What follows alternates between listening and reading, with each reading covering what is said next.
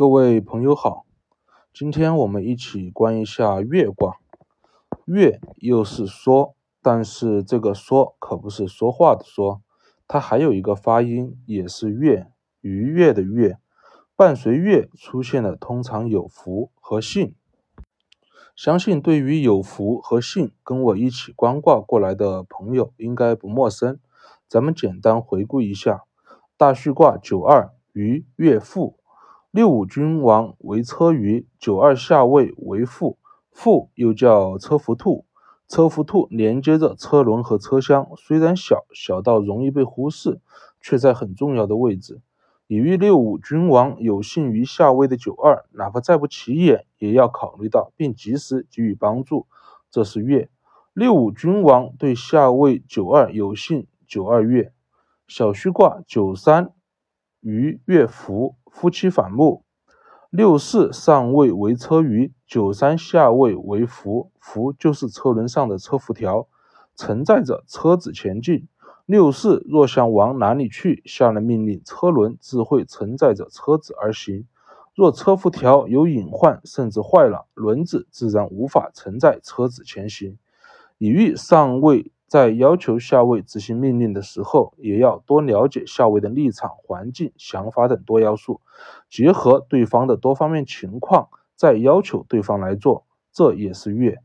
上位六四对下位九三无信，没考虑九三各方面情况，就要求九三做事，故夫妻反目；反之则月。九三月心甘情愿做事。举个例子。我的小舅子今年五年级，刚升六年级。五年级之前，他背的一个书包是红十字会统一捐赠的，上面印着“扶贫”等几个大字。小舅子从六年级开学第一天报名开始，就再也没有背过那个书包，宁愿提着一个塑料袋装几本书去上学。母亲让他背那个书包上学，说还是好的，他也不背。我注意到后，关了一下。应该是现在六年级了，再背那个确实不太合适。默默给他买了一个新款的书包，书包到了扔在沙发上，让他自己整理。咱也不标榜自己，他也没说啥，甚至感谢也没有说。但是之后让他帮忙做点什么事的时候，就是那种很顺利的，不需要用年纪来强压，发自内心的那种。这就是服了，对方自然悦了，悦了自然发自内心的来帮你。同样，就算别人愿意帮你做事，例如外面三十五度高温大太阳，我若让小舅子帮我拿快递，若真让他骑着自行车顶着三十五度高温和烈日去帮我拿快递，这就是上面小旭挂九三那样，没有考虑对方的立场、正在做的事、环境的各方面情况，就只图自己方便，要求对方做事，这就是不是信了，对方自然也不会悦。这种事多搞个几次，哪怕你年纪地位在这，也是不长久的。所以孔圣人在《团传》中说：“月以先民，民忘其劳；月以泛滥，民忘其死。月在先，百姓自忘劳苦而发自内心做事；用月来涉险，百姓自会发自内心的忘死而身先士卒。”有人看到这里，可能心里会犯嘀咕：这不就是愚民吗？是小心机嘛？不着急，咱们继续。团传中，孔圣人还说了：“刚中而柔外，月以力争，是以顺乎天而应乎人。”刚中就是内心哼润完事情的整体局势后决定的必须走的下一步大方向是天理；柔外则是在执行天理的时候会接触到很多人，或者需要人来帮我继续给落实下去，必须将他们的立场、诉求、内心想法等。全部考虑进去，大家才会一条心、无阻碍的帮助我们将天理推进下去。例如，近两年干旱严重，A 村已经严重缺水了。为了解决这个问题，必须将 B 村的河水通过修建沟渠管道引过来，解决 A 村的缺水问题。这就是结合大环境后得出的解决方案，这就是缸中。但是在推进这件事情的时候，会发现从 A 到 B 修建沟渠的方向上，有农民私自占地种了一些蔬菜，尽管这些地并不是他们自己的，从法律上来说可以强行破坏掉，但是若为了修沟渠，把他们的菜强行破坏掉，不考虑他们的立场，估计这件事才刚开始做，就会被村民们给强行阻止了，推进不下去了。最好的办法就是提前几天，通过村长也好，还是其他村民，找到这些地种菜的主人，给他们讲清楚情况，让他们提前收掉菜。若贴心点，再多补偿一点菜种等。待这些都安排妥当了，修沟渠的事自然无阻碍能顺利推进下去。这就是刚中而柔外，是以顺乎天而应乎人了。在刚中的基础上外柔，大家自会悦。悦了，事情自会顺利无阻碍的推进，甚至成为我们的强大助力。这是大道，可不是小数。说了这么多，大家应该对悦是啥、如何悦，心里有了清晰的画面了吧？咱们接下来开始观六爻变化。月卦中六三是变化的核心，其他五爻全部围绕六三来进行应对。六三十位多动，且在下位。六三做事就像前面提到的，想要做什么，从来不考虑别人的立场，不考虑别人的情况，自己想要就得立马得到。自己想要做的是别人做的事，哪怕牺牲别人，也要别人来配合。故六三爻辞来月凶，月是啥？你嘴上不提，我通过你的行为等多方面情况，知道你在意啥，需要啥，顾虑啥，默默的考虑你，满足你，你自会悦。这就是悦，而今六三主动要求别人来悦自己，满足自己，以让自己悦，这就是来悦了。凶。首先，咱们看初九，相比六三，虽然在下位，但好歹有位。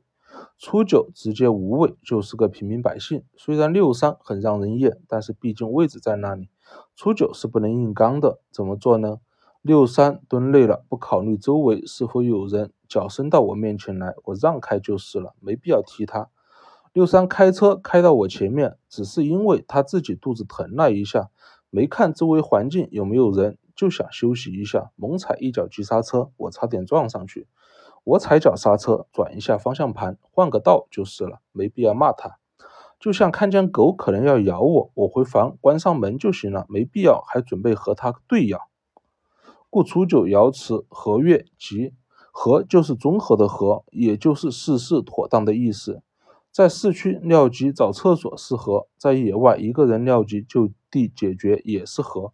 前面急刹车我让开是和，下雨了我出门打伞也是和。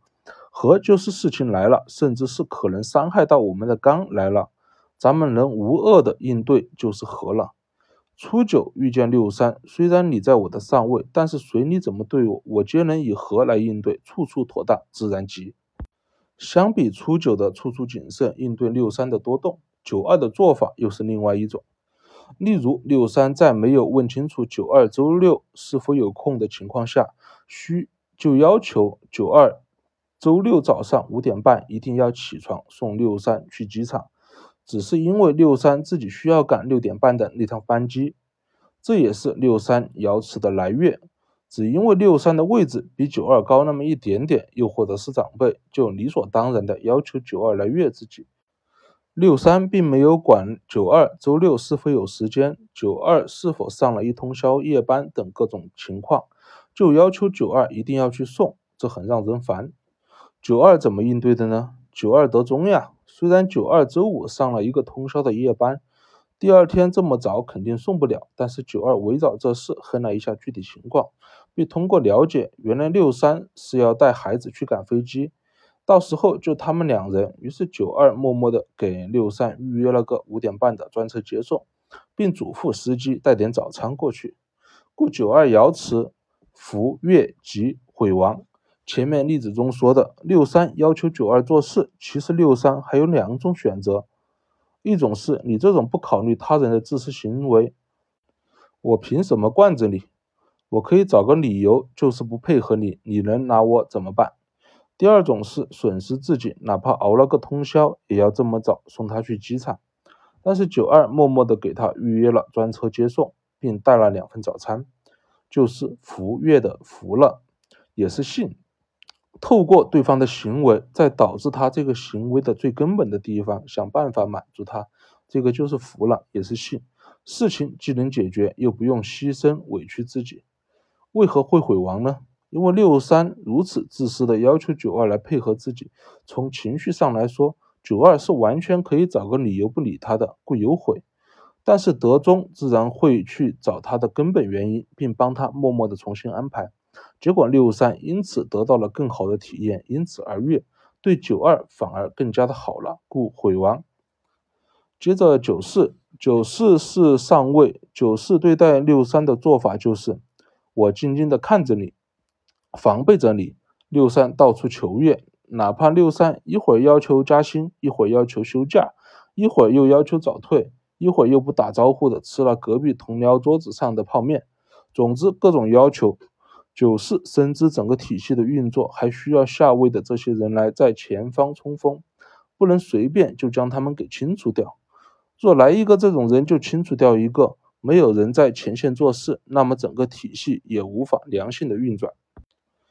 九四爻辞商月未助，借吉有喜，商就是商人的商。经商评估事物的价值，故商有评估的意思。这个“住”是宁静的“宁”字，但是在以前读“住”，其实这里读“宁”也好，读“住”也罢，无所谓。咱们不用咬文嚼字，又不考试，否则会影响观卦。咱们看“住”这个字，在以前代表什么？每日君王和众大臣在大厅里面开早会，君王面向正大门而坐。君王和正大门之间还有一个屏风，各位大臣则站在以大门为起点、以屏风为终点的两端，由两侧的大臣和大门和屏风构筑起来的那个方块的空地区域就是柱了。柱就是议事决策的地方。借在豫卦中也出现过，借于时不终日，贞吉。孔圣人在系辞中评价：借如食焉，令用终日，断可食也。其实意思就是，终日戒备所做之事，责任之基，基就是事物的动之微。中日戒备，则能知道事情发展的可能的变数。只要顺着这个变数继续推演求证，自会知道，若这个微小的变数继续发展是吉还是凶。若有凶，则在这个变数还没有发生之前提前干预，将潜在危险扼杀在萌芽之中。中日如此戒备行事，事情自会在不知不觉中做成。咱们综合来观九四的爻辞展示的画面，就会发现九四对六三的做法就是：我不铲除你，但是我会终日戒备你，评估你。若你的危害没有威胁到上层的管理决策层，我不会动你；若你的危害已经影响到决策层了，我将会立马除掉你。接着九五，九五是君王位。我们看九五是如何应对下面的人的求悦的吧。九五爻辞伏于波，有利。波是啥？咱们前面观波卦的时候有聊过，那种老式的没有刷过油漆的木床，因为地面潮湿，床脚会逐渐变得腐朽。腐朽后的木头轻轻一扳就能扳断。若床脚腐朽了，咱们坐在床上，管也不是，不管也不是。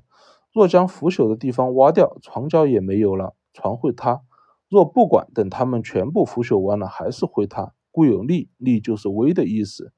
九五是君王，此时下面的一群六三，原本是冲在前线拉着系统跑的那帮人，此刻全部都是求悦的消极状态，不干活，只求好处。九五君王知道，若将他们全部清干净了，这个体系一定会崩塌；若不管他，任他们继续消极怠工，还是会崩塌。九五十位的做法就是找到六三们真实需求的原因，满足他们，故浮于波，就像波卦六五冠于以供人宠那样，冠是钱，鱼是货，你们闹，无外乎就是钱和货，就像赏宫里人一样，赏你们了，你们自会悦，悦了继续干好你们自己的事就行。就像公司里这几天业务部门几百号人，就像得瘟疫一样，一传十，十传百。每个人都消极怠工，不干活，个个都在发朋友圈，说别人家的福利多好多好。行，明天任性一把，找个理由庆祝某峰发专辑成功，一人发三百块，意外之外的钱货而来，六三只会越来积极干活，不再影响系统运转。上六这边就比较搞笑了，上六是九五君王身边的人，看着下面六三到处求月。一副小人的样子，心里面已经想好了一万种方法来弄六三，就等着九五一声令下，好第一个冲上去。